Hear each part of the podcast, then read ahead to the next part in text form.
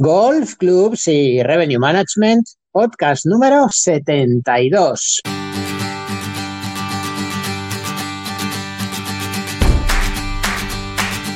Hola amigos, soy Daniel Asís y os doy la bienvenida a una emisión más de nuestros podcasts. Hoy nos desplazamos por el ciberespacio nada menos que hasta Galicia, tierra de albariño, tierra de marisco, de balnearios, tierra de turismo rural y de magníficos hoteles también por supuesto, tierra de campos de golf entre bosques espectaculares, pero también al borde del mar. Y allí nos espera Marisa Barandiarán, gerente del Aeroclub de Santiago, en Santiago de Compostela, que nos va a hablar sobre su trayectoria y sobre todas esas razones por las que en cuanto termine la pandemia debemos, cada uno de nosotros, viajar a Galicia.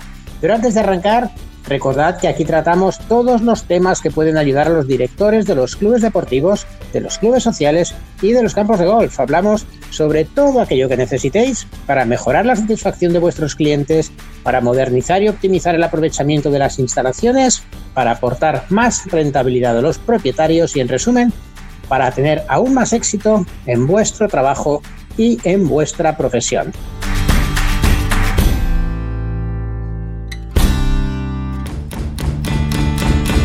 Como os decía, hoy nos recibe Marisa Barandiarán desde el Aeroclub de Santiago. Muy buenos días, Marisa, y muchas gracias por acogernos, por estar con nosotros. Gracias, Daniel. Buenos días y gracias a vosotros.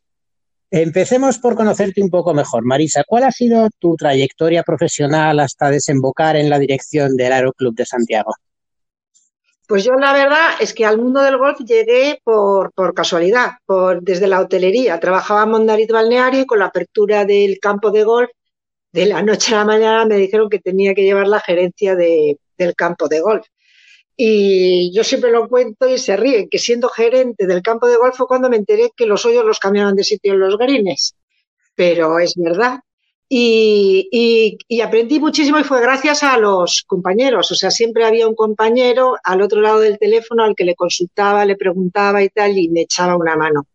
Quizá por eso yo soy una gran defensora de la Asociación de Gerentes de Campos de Golf, porque a mí me ayudó muchísimo el, aprender algo de, esta profesión que de repente me encontraba con ella.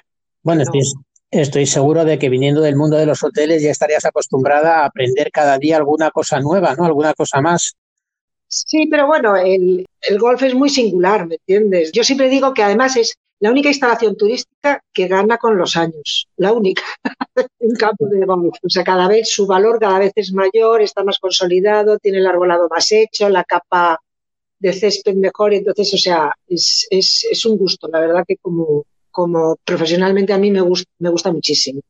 Entonces, tu formación académica, tu motivación original no estaba para nada relacionada ni con el golf ni con el deporte. Absolutamente para nada, porque además yo llegué a la hotelería a los 35 años cuando, cuando ya había criado dos niños y todo lo demás, Daniel. Cuéntame, ¿qué impresión extrajiste de tus primeras semanas en ese puesto, en esa dirección o responsabilidad del campo de golf del club? En el, Aeroclub de Santiago. Sí. Pues mira, lo primero que mm, mm, lo primero que aprendí es que, y además a tortazos, es que un club de socios no es una empresa. O sea, lo ideal es que desde el punto de vista de los procedimientos y de la gestión se gestione con los criterios de una empresa, pero efectivamente un club de socios tiene un espíritu, tiene un algo, ¿me entiendes? Que hay que mantenerlo, hay que cuidarlo y que no es una empresa. En nuestro caso, además, cuando el Club de Santiago perdió las instalaciones y durante cuatro años estuvimos gestionando la compra de terrenos, la tramitación y la construcción de las nuevas instalaciones, nuestros socios se mantuvieron adheridos al club. Y en una empresa sería impensable. Entonces yo creo, yo soy de las que defiendo que, un club de socios hay que volver otra vez a buscar ese espíritu, esa vinculación, esa ligazón, ¿me entiendes?, emocional de los socios con su club. Cuéntanos, para los que no estén familiarizados, ¿cómo fue esa etapa? ¿Qué consistió esa pérdida de las instalaciones y el tener que reconstruirlas? Pues el Aeroclub de Santiago tiene tres sedes. Tiene la sede aeronáutica, que es nuestro origen, que mantenemos vigente con las escuelas de vuelo y con las avionetas y los vuelos de pilotos. Tiene otra sede en el centro de Santiago, que es la sede social, eh, que, es, un lujo porque está justo en el centro de Santiago, en una zona buenísima, y luego teníamos las instalaciones deportivas. Ahí teníamos campo de golf de 18 hoyos, canchas de tenis, pádel, toda la parte deportiva. Y con la ampliación del aeropuerto de Santiago nos desalojaron porque los terrenos eran propiedad del Ministerio de Defensa. Con lo cual, el Aeroclub de Santiago no recibimos ni un duro de indemnización porque era un contrato en precario. Entonces, el Aeroclub de Santiago es de chapón, porque realmente el club lo que hizo fue asumir, ¿me entiendes?, la responsabilidad, ¿me entiendes?, de lo suyo. Y entonces se endeudó, pidió dinero a los socios y empezamos a comprar fincas. Se compraron 295 fincas, se tramitaron los permisos oportunos, que fue lo más complicado, y construimos en estos momentos a nueve kilómetros de Santiago, pues lo que es ahora la ciudad deportiva, pues campo de gol de 18 hoyos, pistas de tenis cubiertas, pistas de pádel cubiertas, piscinas, casa club, vestuarios, todo lo que teníamos se hizo. Y a partir de ahí, ¿me entiendes? Empezamos a funcionar, pero durante los cuatro años que duró ese proceso, los socios siguieron vinculados al club pagando sus cuotas mensuales.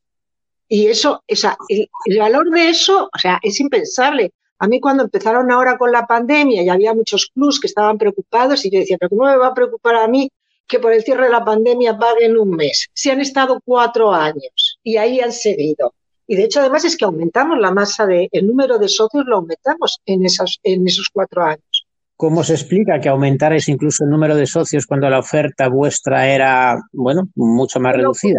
Bueno, realmente fue una campaña que se hizo en la que se involucraron los propios socios. Nosotros lo que hicimos fue bajar la cuota de entrada, que en aquel momento estaban 6.000 euros, a cambio de que comprara una acción de las nuevas instalaciones y los propios socios fueron los que hicieron la labor de captación de nuevos socios. Entonces, eh, fue una maravilla. Claro, aumentamos el número de socios.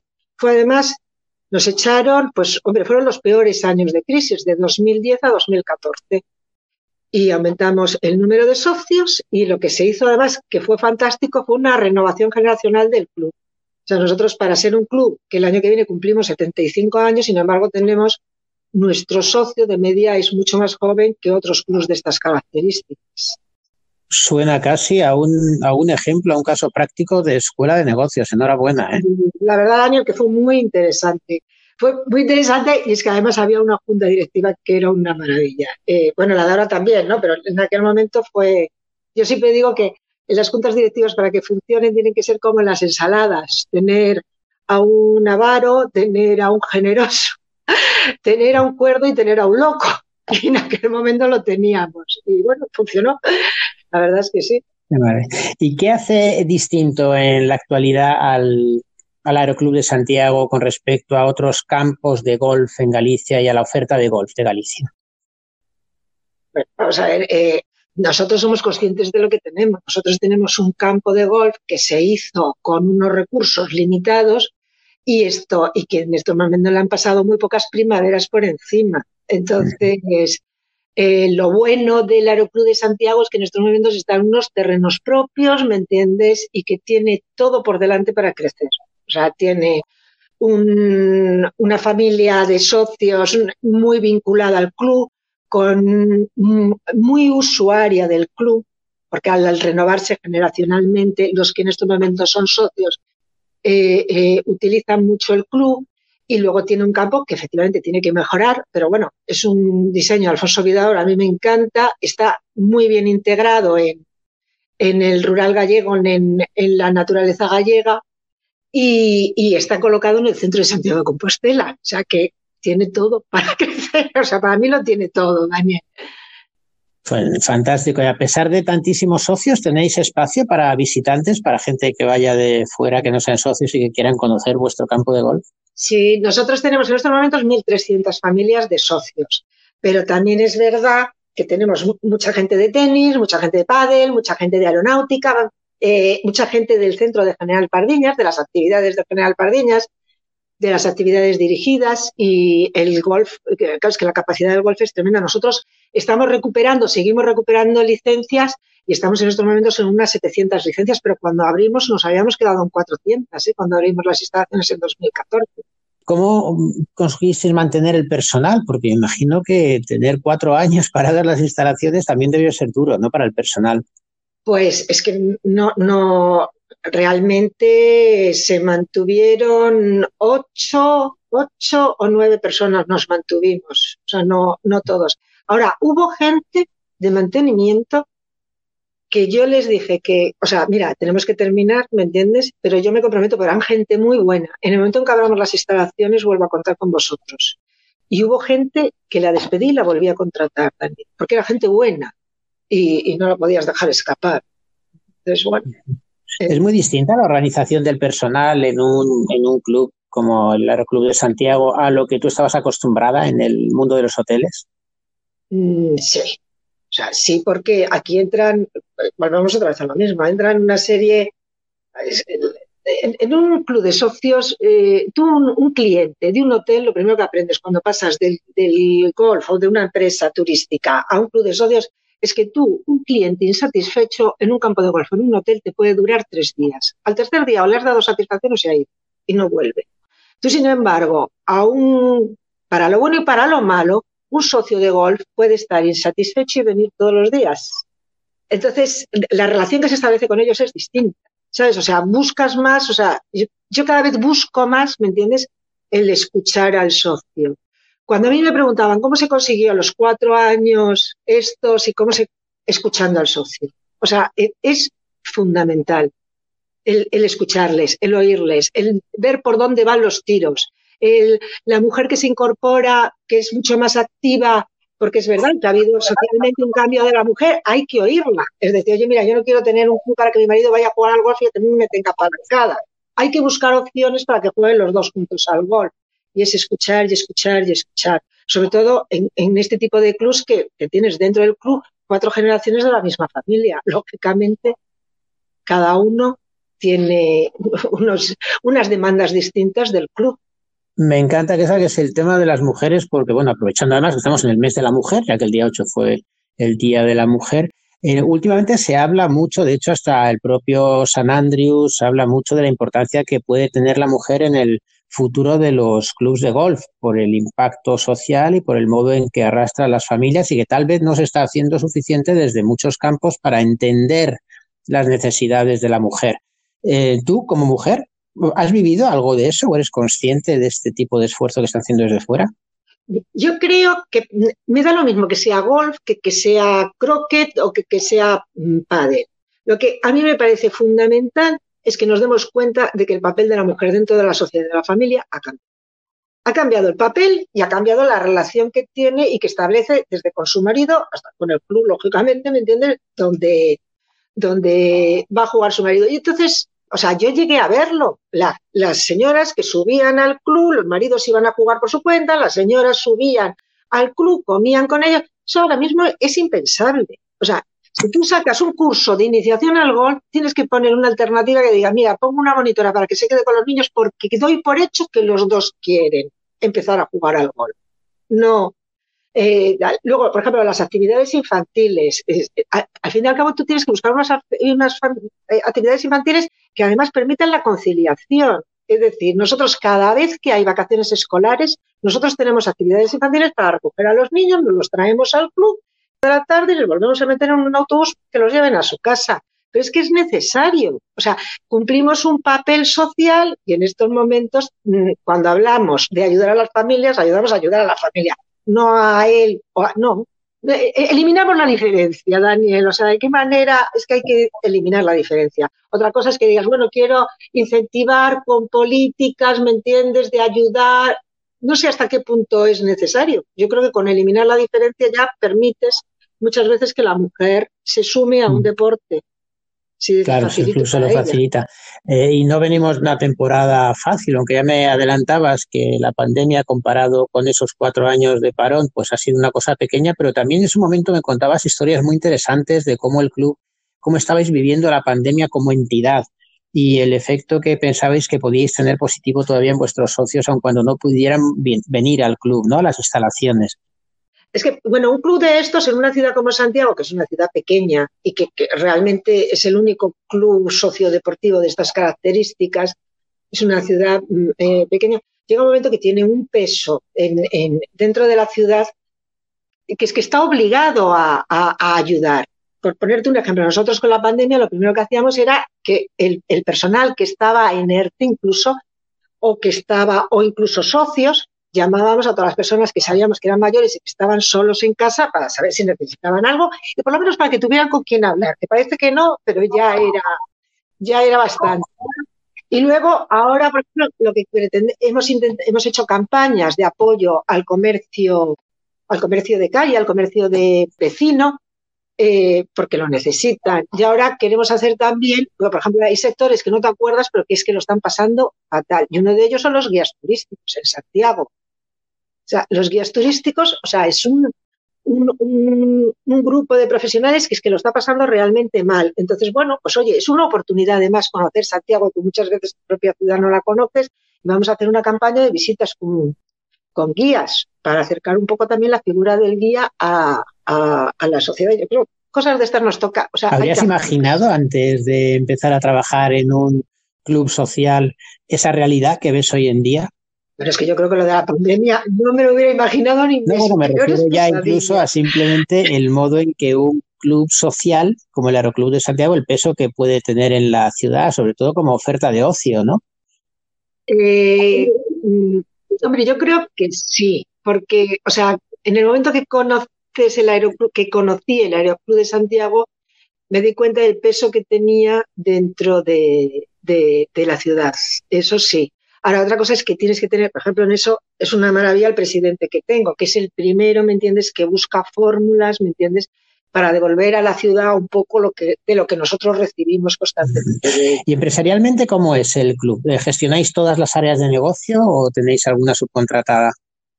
Tenemos las dos restaurantes cafeterías de las dos sedes, esos son, eh, eh, son unas concesiones y desde hace cuatro años externalizamos el tema del taller del mantenimiento de los aviones. claro, es que hablar de aviones, cuando estamos acostumbrados a hablar de golf, a mí se me queda como, ¿y ahora que le pregunto? no te creas, que no te creas que es eh, eh, a, mí como, como de todo lo que gestiona el club, lo más enriquecedor, con mucha diferencia, me parece el golf. O sea, es, una ¿eh? maravilla. Sí, sí, sí, sí, no tiene nada que ver. O sea, o sea, tiene una parte deportiva, pero tiene una parte turística, la parte de medio ambiente es fundamental y a mí es que me parece, o sea, me parece maravilloso. Y es que además es que tiene gracia que yo no jugando al golf y sin embargo me parece un deporte de verdad que es que lo tiene todo. Pues vamos a hablar un poquito de turismo entonces. ¿Por qué es tan difícil atraer turismo de golf hacia Galicia? ¿Qué alternativas no se han probado todavía?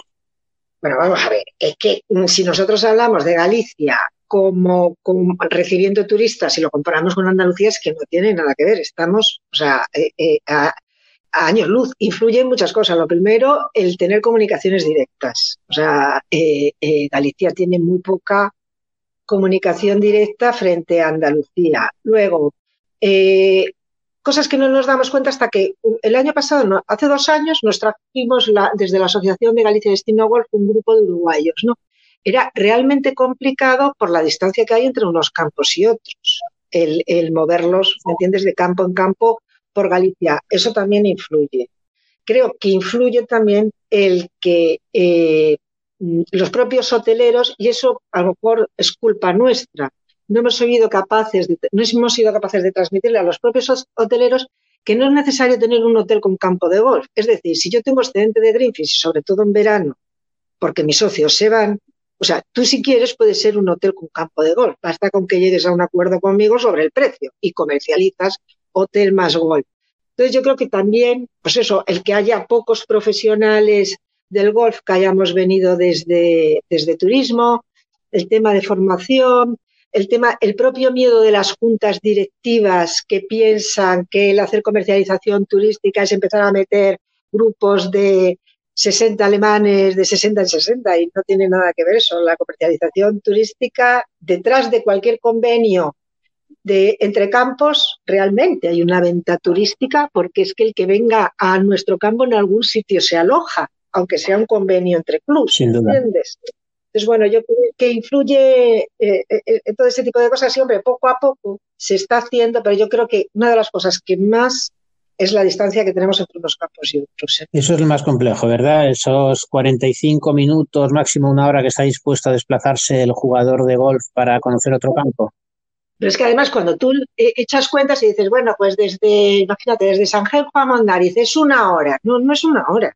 Meter a 40 señores en el autobús es un cuarto de hora más y bajar a 40 señores de un autobús son otros 40, 15 eh, minutos más. Estamos hablando de hora y media o algo más. O sea, hay tiempos que los tienes que, que, valorar. Pero bueno, poco a poco y luego a lo mejor lo que hay que hacer es pelear, ¿me entiendes?, por el convenio, los convenios entre, entre clubs o las rutas. Yo estoy, quiero ver la presentación que hacen ahora de la iniciativa de la Federación Española, que me parece muy interesante, pero muy interesante. Entonces, hoy a lo mejor lo que tenemos que pensar es que nuestro, nuestro nuestro papel no es tanto a través de, de, porque bueno, convencer a un tour operador que se traiga a los suecos o a los alemanes que tiene algo trillado en Andalucía a Galicia y que experimente con ellos también es muy complicado y yo lo entiendo. Entonces, hombre, a lo mejor nosotros lo que tenemos que empezar es más a convenios entre clubs. Pues oye, voy a firmar un convenio con un club italiano, con un club de Londres y a lo mejor ese es nuestro papel, o con plus portugueses, en vez de pensar tanto a través de tour operación que lo tenemos mucho Seguramente quedan todavía muchísimas cosas por probar. Estamos en un entorno de innovador y me gustaría saber, para terminar, tu punto de vista. ¿Cómo ves a tu club eh, con respecto a toda la evolución tecnológica? ¿Lo ves preparado para absorber nuevas formas de, de ocio, conseguir arrastrar a los niños lejos de sus, de sus pantallitas? ¿Es un club muy anclado en la tradición? Mi club no es nada anclado en la tradición, nada. Es que tú piensas que yo tengo una junta directiva de una media de 40 años, Daniel. O sea, yo son una junta directiva jovencísima. Y, y claro, nosotros tenemos 280 niños en las escuelas deportivas y picamos mucho, ¿me entiendes?, para que salgan a jugar, para que mm, en tenis, en, eh, en tal yo creo que, no, el problema no está ahí. El problema es muchas veces que, claro, club está pagando en estos momentos la fiesta de, la inversión. Tiene unos gastos de financieros, o sea, muy importantes. Entonces, yo creo que más el gran problema del aeroclub para avanzar en muchas veces en una serie de cosas, ¿me entiendes? No está tanto en, en que esté anclado en el pasado ni nada así, sino en la falta de recursos que muchas veces tenemos, ¿me entiendes?, por estar pagando lo que estamos pagando. Pero bueno, se va pagando y algún día, ¿me entiendes?, y poco a poco se va terminando de pagar, con lo cual, Daniel, ¿me entiendes?, ya nos iremos haciendo. En estos momentos, se quiere, este año tenemos, eh, vamos, como objetivo y tal, poner un simulador de golf y una app para, vamos, una para los, los socios, o sea, que se va avanzando la propia sección aeronáutica también nos hace ir tecnológicamente, ¿me entiendes? Empuja, porque también tienes que apostar por ella. Entonces, bueno, no, no le veo el problema tanto ahí, ¿me entiendes? Como los recursos, o sea, que no siempre tienes. Me imagino. En el momento que tienes tantos frentes, Daniel, ¿me entiendes? O sea, las demandas tienes que andar priorizando. A la hora de la verdad, la gestión es eso, es decir, oye, ¿dónde...? Para terminar ya, ¿qué recomendarías a uno de esos jóvenes? Seguramente a ti te preguntan muchas veces, me preguntan a mí, gente joven que juega al golf, que les apasiona el golf y que dice, no, me gustaría tener una carrera de profesional dentro de la gerencia de los campos de golf. ¿Qué gestión, qué consejo le darías? Le daría tu teléfono, sí, eh, la verdad es que sí. O sea, yo creo que en, en vamos, estás tú mucho más preparado para decir por dónde van los tiros, ¿me entiendes? Que los propios gerentes y más gerentes como yo, ¿me entiendes? Que estoy más cerca de los 60 que de otra cosa. Le daría tu teléfono, lo tengo Pues benditos sean los gerentes como tú, con toda la experiencia que aportáis y con todo lo. No, no, sí que le, sí que le daría yo. Hombre, ninguno de mis dos hijos ¿me se dedica al mundo del golf, pero sí que les he machacado mucho con el tema de formación, formación, formación, formación, formación, formación. Y yo creo que a los que quiera, ¿me entiendes? Eh, mira, lo que sí les digo es que de los, de, de los gerentes de instalaciones deportivas, que, los que tengo más contacto, que son tenis, pádel, con los de náutica también, con, con, eh, los de eh, aeroclubs y tal. O sea, el lujo son los de golf. Ves la preparación que tienen, la formación que tienen, lo que gestionan y no tienen ni color. O sea, ni color.